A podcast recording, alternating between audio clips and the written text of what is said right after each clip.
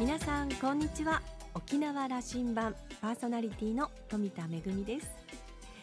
先日同級生と集まった時に話題になったのが白髪染めをやめるべきか否かという論争でした。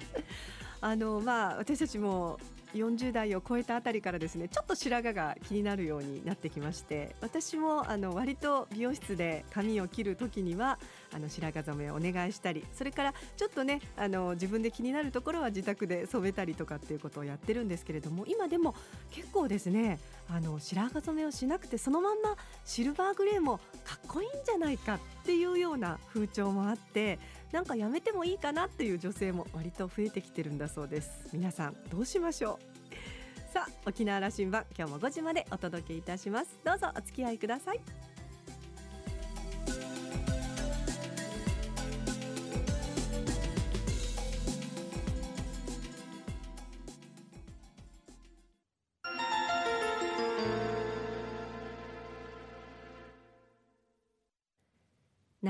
港のどこかにあると噂のコーラルラウンジ。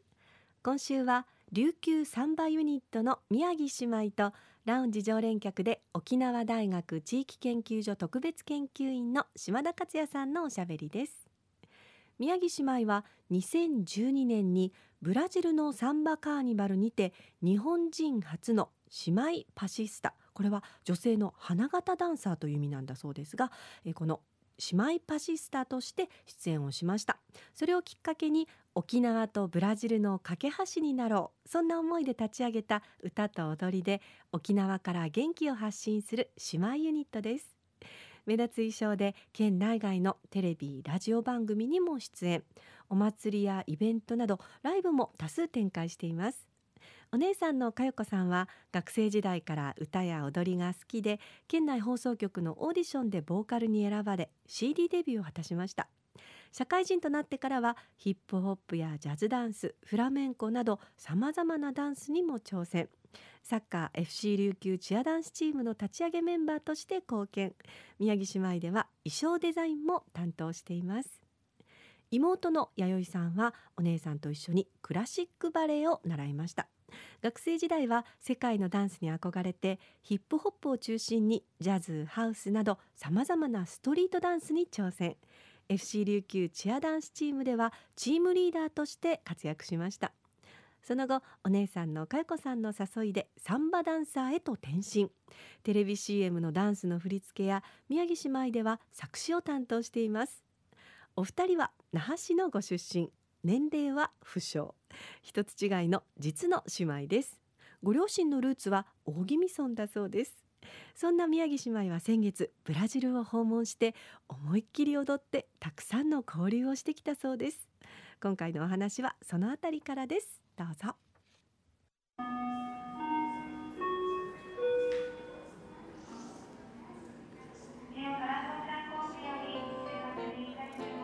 コーラルラウンジに宮城姉妹来てもらいました5年前からの約束でしたよねそうですね。はい。佳代子さんの声はい、えっ、と宮城姉妹姉の佳代子です。弥生さんの声はい、妹の宮城弥生です。よろしくお願いします。ラジオ聞いてる人は瞬別できる？どうどう言われる？これ二人で話をした時にやっぱ声も似てるって言われるんですよ。うんただ気持ちちょっとテンション高めで鼻息荒いのが姉ちゃんの姉の方ですね。そうねはい。と落ち着いて姉に突っ込み入れるのが妹弥生です。はい。はい。今日のビジュアルもそうよねそうですね。あのちょちょっと落ち着き系の妹ととちょっもうともうすぐ派手派手な仕事にも行けるぞという感じそうですね。羽もつけた姉でございます。昨日まであの浅草行ってきたんでしょ？あ、はい、そうですね。あの浅草サンバカーニバルに参加させていただきました。やっぱこれ日本最大のサンバをテーマにしたカーニバルこれ30年ぐらいついてるはずだけどもっとついてるからねそうですね。もう今年で37回目で、あのこのブラジルのリオのカーニバルスタイルのサンバカーニバルの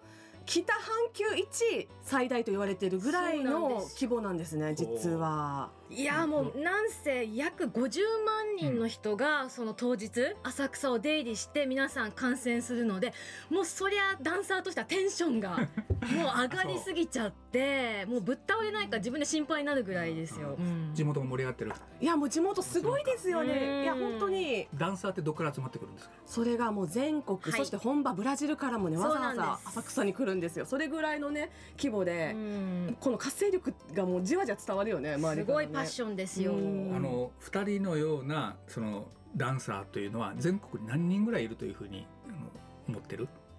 こんな推計ないはずだけども。そうですね 今回のちなみに参加者が5000人だったんですね参加者でも、はい。はい、っていうことはやっぱすごい。5000人が踊っている、はい。じゃあじゃあ8割は日本人だとした時にうん。4000人ぐらいはここで踊る踊りたい人たちいるわけじゃない。いっぱいいますよ。いますいます。ごい。本当に。こんなにいるんだって逆に沖縄では私たちね大体2人でポいつもやってるので。やってるんですけれど、沖縄でやったらどうなると思う？僕さあの、はい。ブラジルのあの雰囲気は、ラテンは沖縄だと思ってるわけ、はい。那覇の街だったり、うんうんちょっと小座の街でもやってるけども。そうですね。那覇の国際通りでやりたいでしょやりたいですやりもうまさにそれが一番のね。今の夢はそれです。それですそれです。うあーそうですか。はい。あのいその話最後にもう提言として聞かこれ送り出しましょう沖縄羅針盤として。ぜひおはい願いします。ぜひよろしくお願いいたします。えじゃあタイトルどうイメージ？那覇沖縄サンバカーニバル？そうですね。沖縄もうチャンプルーカーニバルチャンプルーでもいいですし。カーニバルでもいいね。はい。うんでサンバを中心として。そうですね。サンバを中心として総合エンターテインメントという形で、もういろんなこのもちろんエイサーもあり。エイサーも？エイサーもあり。実はあのカーニバルって聞くと、はい。全員サンバが踊れないと出れないって思ってる方が多いんですけど、うん。実はもうねあのバレリーナもジャズダンサーもみんな必ず役割があって出てるんですよ。行ったことないけどリオのカーニバルとか、はい。あのお二人が行くのはいつもどこ？ブラジルの。私たちはあの初めて参加したのがサンパウロのカーニバルなんですけれどもここ最近はやはり那覇市の姉妹都市がありますサンビセンテ市サントスのカーニバルにここにねは、はい。い。あのこのタイミングでお二人に来てもらいたかったのは、はい。8月はブラジル行ってきたんでしょ？あそうなんです。行ってきたばかりで行ってきたばかり。2年ぶりのブラジルです、あ沖縄から移民が、うん。はい110年前に笠戸丸という船に乗って行って、それから110年経ったと。タッチしましたね、えー、とそれの記念式典があって沖縄からもいっぱい来ましたね。そうですはい。ね本当は女勝ちに招待はい。したんだけどもうん行けなくて富川副知事が行ったり、はい。県会議長が行ったり、はい。はい、同行して行ったんですね。あもう。もう大変恐縮なんですが、ねすね。もうほとんどご公務にご一緒させていただいて、ねもう。秘書してきたんでしょ？大大使として。そうですね。まあまあまあ自称親善大使という役割もさせていただきました今それ回が一つあってもう一つあるんですよね。那そうなんです。覇市と、はい。えーサンビセンテ市は姉妹都市をはい結んで提携して40年になってる40かな。年ちょうど。で私たちもね那覇市在住那覇市民なので、うん。やっぱりこの記念すべきお祝いをということでちょっとまあ市民が代表してステージも。どうでした？いやびっくりしました。私も実はブラジル今回で8回目だったんですけれど あのサンバ歴10 8回目。年で今まではやっぱりサンバコミュニティに入ってたので、まあ、どちらかというといろんなまあブラジルの黒人の方とか、ね、いろんな外国人の方と多かったんですけどまさかこうやってブラジルにうちなんちがすごい頑張ってやっぱりあのブラジルが親日なのもこのうちなんちの皆さんの功績のおかげなんだなっていうのをもう直に感じたうん。今回のブラジル遠征でしたね。あの本当に一瞬、うんあれ？沖縄帰ってきてなんかタイムワワープしちゃったかなっていうなんかあれここ沖縄ブラジルってちょっと思っちゃうぐらいあの普通に「はいあなたたちサンバの宮城さんね」とか いろんなおばちゃんが声かけられてすごく親近感もあってね。二人私うん。あそこでは有名人だろう。うちのうちなのにサンバができる子が来そうですね、まあ、ありがたいこと新聞でも取り上げていただいて。ありがたいです。でおじさんたちさやさやしたりするでしょあのもう手ずっと握ってずっとだろうな20分喋られるとか嬉しいはずね。いええ沖縄でサンバやってるわけみたいなそうですね。はい。逆にありがたいでですよね。嬉しかったのが、うん。あの2年前のうちなんち大会の時にも皆さんいらしたので、一緒にカーニバルサンバしたのでそれを覚えててくださって「えパレードも一緒だったよね」とか、楽しかったですねあの時もね。うん楽しかった島田さんも一緒にねうちなんち大会。那覇で沖縄でやるあのうちなんち大会のあの盛り上がりがじゃあ向こうでも起きたまあさにその通りです。あのパレードもすごかったですよね。うちなんち大会のパレード版がまさにあのブラジルサンパウロで開催されってていろんなあの南米のねペルーとかからも参加されててアルゼンチンとかも。いやすごいなって思いましたこのコミュニティうちなんちゅの、うん、あのその移民の皆さんのねその,、はい。その皆さんうちうちなんちコミュニティの皆さんの沖縄への思いっていうのがすごいんだということを行った人たちから聞くんだけどもま、さに、うんお二人で感じたことがやっぱあります？まずあちらの建造物に驚きました。最後の式典が行われたあちらでいう文化会館セセンターがあるんですけど、まずあのこのお庭がえっとなんていうんですか池が敷いてあってで出島があるんですよ、でこの出島何かなって見ると沖縄の地図の形の 琉球庭園になってるらしいよね。そうなんですよ。守礼の門もあるでしょ。ありますあります。写真で見た。見ました？で細かうん。くここは伊芸村とか大宜味村とか、那覇市だけじゃなくてこう小さな離島も全部看板が立ってあって、うん。二人は大宜味のあのあそうです。一族だからやっぱ大宜味の人みんな寄ってきたりするんでしょいやはい。今回初めてあのその大宜味村人会にも招待していただいて あこんなねあの県人会多い中大宜味村人会もこう存在するなんていうのがやっぱ嬉しくて。やっぱやっった大宜味んちはみんなチュラクアギだなというふうに言っていましたか？言ってたからちょっと派手派手だね。って言われ派手だね派手だねって言われたかな。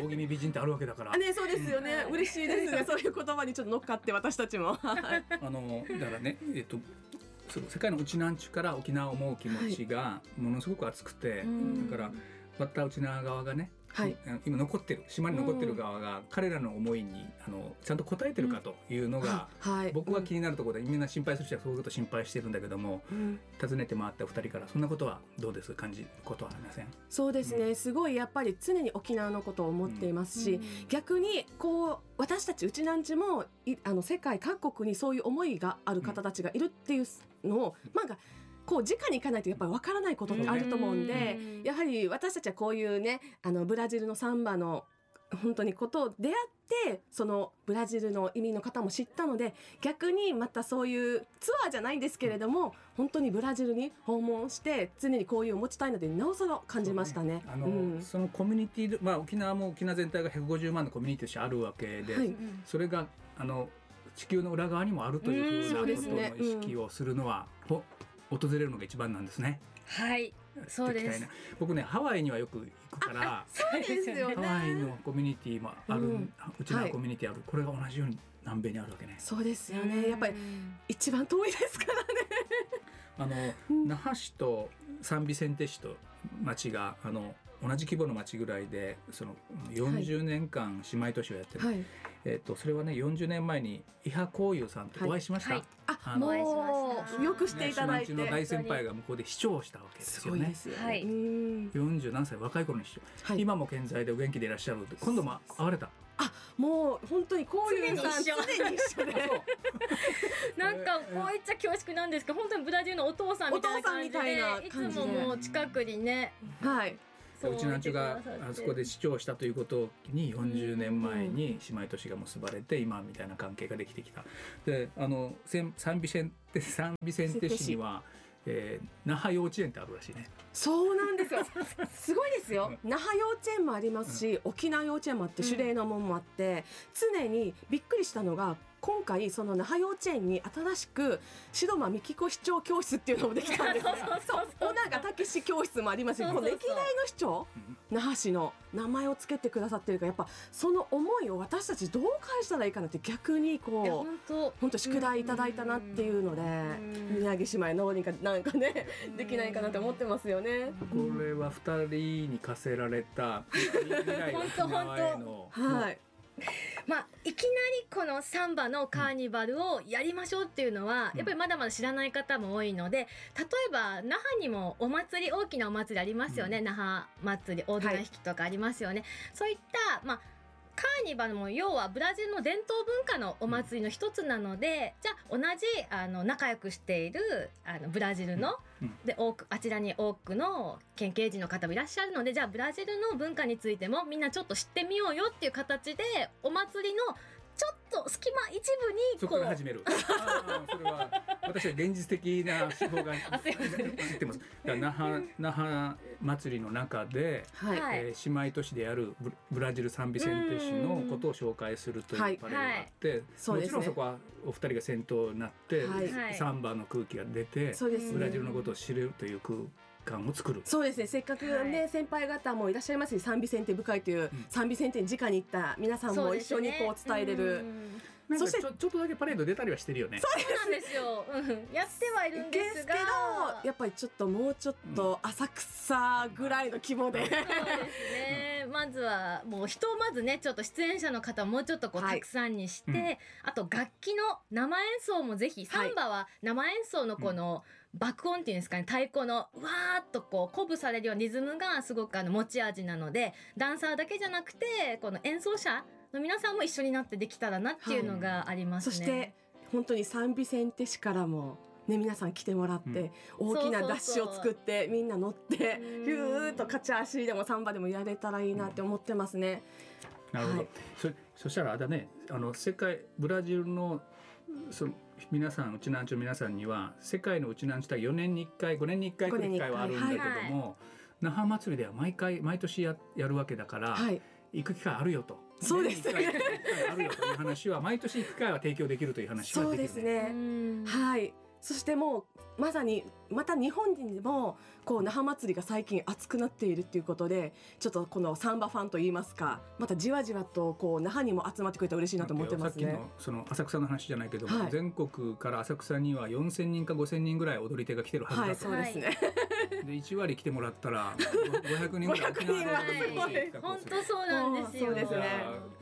であのそれを知ってもらうための今ブラジル行ってきてこう、うん。みんなに知ってもらうようなタイミングを作ろうとしてるんでしょ？はい。はい、そうです。あの11月18日、うん。日曜日のお昼の2時から那覇市のティルルホールで私たちの宮城姉妹のコンサートを開催させていただきます。はい。で今回せっかく8月にあのブラジル意味110周年姉妹都市にも行ったのでそのあの貴重な現場の映像そしてあの、本当にうちなちの皆さんのインタビューも取ってきたので、うんそれを報告しながらまたハッピーにちょっとサンバもお届けしながらと思いはっております。こういう全全全全はい市長も出ますか、出ます登場します。登場します。はい。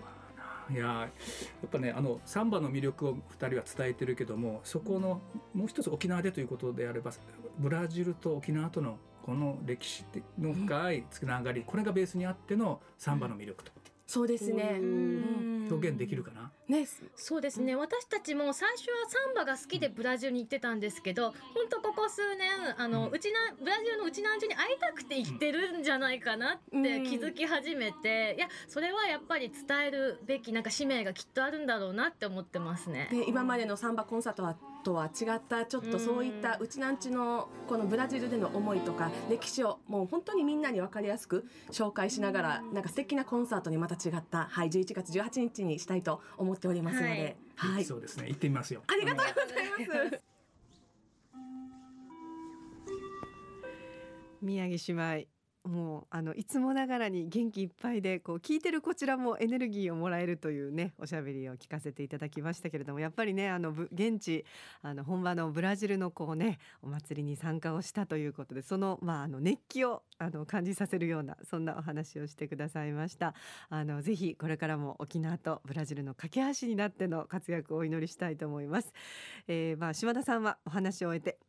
宮城姉妹2人と話すと元気になって幸せな気持ちになります。でも実はお二人とも那覇高校から名門の関西大学経済学部を卒業したという才女でもありますと。2人が追求するサンバの魅力が沖縄で大きく花開く日も来そうな気がしてきましたという話でした。今週のコーラルラウンジは琉球サンバユニットの宮城姉妹とラウンジ常連客で沖縄大学地域研究所特別研究員の島田克也さんのおしゃべりでした。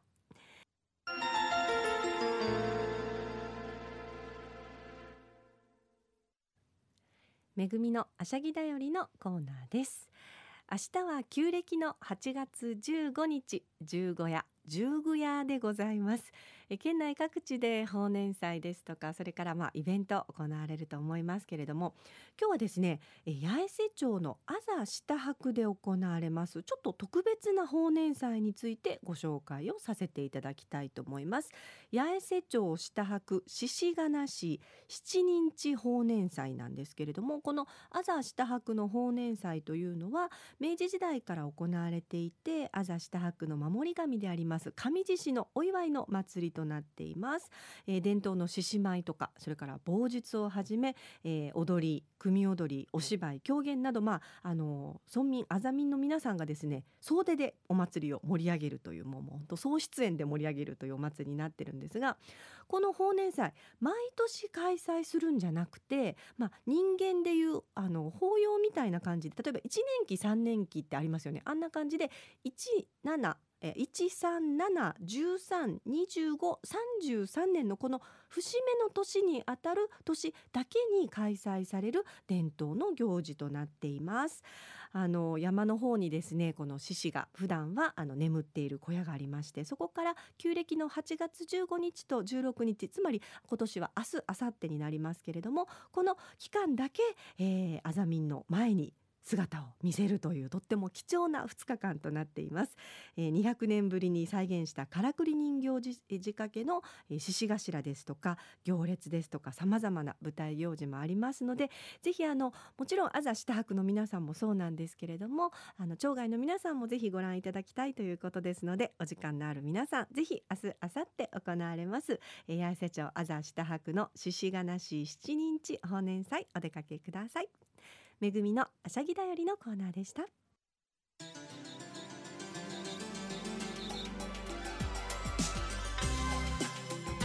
ラジオ沖縄ではラジコでの配信を行っています。スマートフォンやパソコンでリアルタイムでお聞きいただけるほか1週間の振り返り聴取も可能ですよ。沖縄羅針盤今週も最後までお付き合いいただきましてありがとうございました。そろそろお別れのお時間です。パーソナリティは富田恵でした。それではまた来週。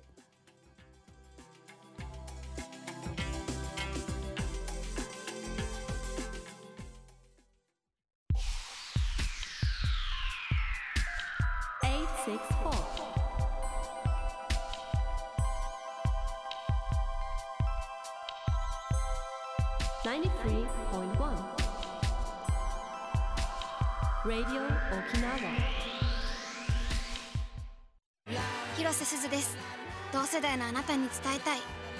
一緒に行こう。仲のいい友達と。一緒に行こう。大切な恋人と。誰かと一緒なら助かる命も増えるから。そのつながりを命のつながりに初めての献血。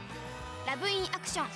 10月から ROK 月曜から木曜朝9時半からはバルーンミーカーのわははの葉。玉城ミーカーです。沖縄の空に元気なバルーンが上がります学校のこと子育てのこと野菜のこと話題がいっぱい詰まったバルーン。期待を膨らませてお付き合いください。せーの。5時をお知らせします。JOXR